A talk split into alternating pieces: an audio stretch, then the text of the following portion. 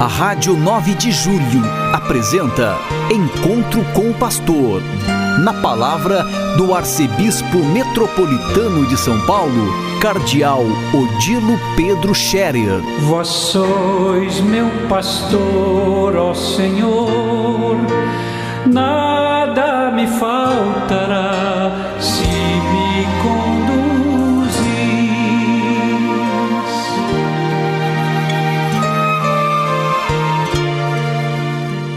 Queridos ouvintes da Rádio 9 de Julho, saudação e bênção para todos vocês nesse dia 3 de julho. Hoje é uma segunda-feira. Entramos no mês de julho, mês 7.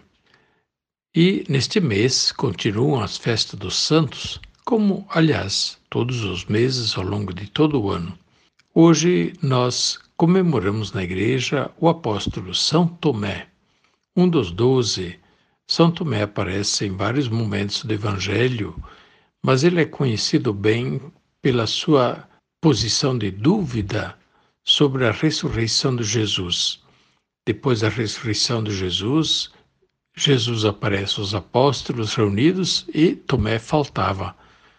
E quando Tomé depois vem com o grupo, a turma toda diz: Encontramos o Senhor, ele está vivo, ele nos apareceu. E Tomé se diz: Duvidoso, duvido. Se eu não puser a minha mão no lugar dos cravos, no lugar da ferida no seu peito, se não vir as suas mãos, eu não vou crer. E Jesus aparece a Tomé num outro dia e chama Tomé: Tomé, vem cá, põe aqui as tuas mãos, veja as minhas mãos, veja o meu lado, sou eu, eu mesmo que falo contigo. E Tomé não precisa mais fazer nada, ele crê. E Jesus diz: Feliz és tu, Tomé, Tu crês porque me vês. Mais felizes ainda serão aqueles que crerão sem terem visto. E assim Jesus aceita a profissão de fé de Tomé, que diz: Meu Senhor e meu Deus, reconhecendo Jesus, o Senhor e Deus, Jesus, o Filho de Deus ressuscitado. Pois bem, crer. Tomé teve dificuldades para crer, mas creu e fez a bela profissão de fé. Quantos de nós têm dificuldades também para crer? A fé não é um ato fácil, é um ato forte de quem se entrega, entrega a Deus confiando nele. Nós ouvimos muitas vezes dizer que a fé é um ato hum, de se jogar no escuro como cego. Não, não é. A fé, nossa fé é também razoável. Nós temos motivos para crer. Nós não cremos de qualquer jeito. Temos bons motivos para crer naquilo que cremos. E nós dizemos na teologia que Deus, ao revelar-se, nos deu a capacidade de acolher a revelação, de acolher a sua verdade. Por isso mesmo, nós não cremos apenas sim de maneira cega, nós cremos também com a inteligência, embora a fé não seja simplesmente uma conclusão da nossa inteligência.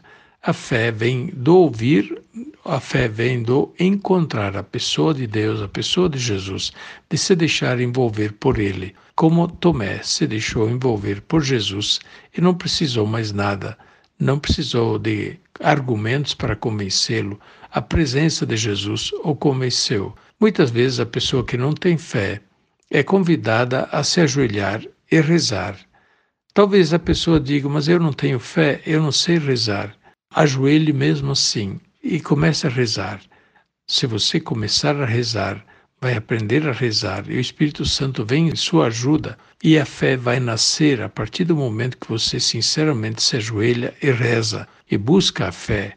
Deus não deixa sem dar a sua luz àqueles que o procuram e procuram esta luz. Pois bem, quem não tem fé é como a pessoa que está à procura da luz e, portanto, ao procurar Deus, ao se encontrar com Deus, encontra a luz e a luz de Deus preenche sua vida e a pessoa começa a ter fé. Nossa fé, portanto, é resposta ao encontro com Deus, como já dizia muito bem o Papa Bento XVI, aqui no Brasil, na abertura da quinta Conferência Geral do Episcopado da América Latina e do Caribe, no dia 13 de maio de 2007, abertura da quinta conferência. Pois bem, crer decorre não de um ato simplesmente da inteligência, embora não despreze a inteligência, não decorre simplesmente de um grande ideal, mas decorre do encontro. Os apóstolos, todos eles, se deixaram arrebatar pelo encontro com Jesus. Não é que eles tinham todas as ideias claras a respeito de Jesus ou a respeito da tarefa a qual Jesus os destinava, mas eles se deixaram envolver e arrebatar por Jesus, se deixaram encantar por ele. Por isso, mais uma vez, a nossa fé vem se a gente procura, nossa fé se aprofunda na medida que a gente reza e busca o encontro com Deus. E Deus nos dá a luz da fé, não deixa de nos socorrer em nossas fragilidades. Peçamos ao apóstolo São Tomé que nos ajude a crer como ele creu e nos ajude a crer profundamente, generosamente, alegremente. Nossa fé não deve ser triste nem desconfiada, mas um gesto generoso de entrega a Deus. E assim foi a fé dos santos em todos os tempos. Durante esta semana, nós também queremos rezar de maneira especial pelo falecido cardeal Dom Cláudio Rumes. Amanhã, dia 4, vai completar um ano do falecimento de Dom Cláudio. Um ano já se passou tão rápido.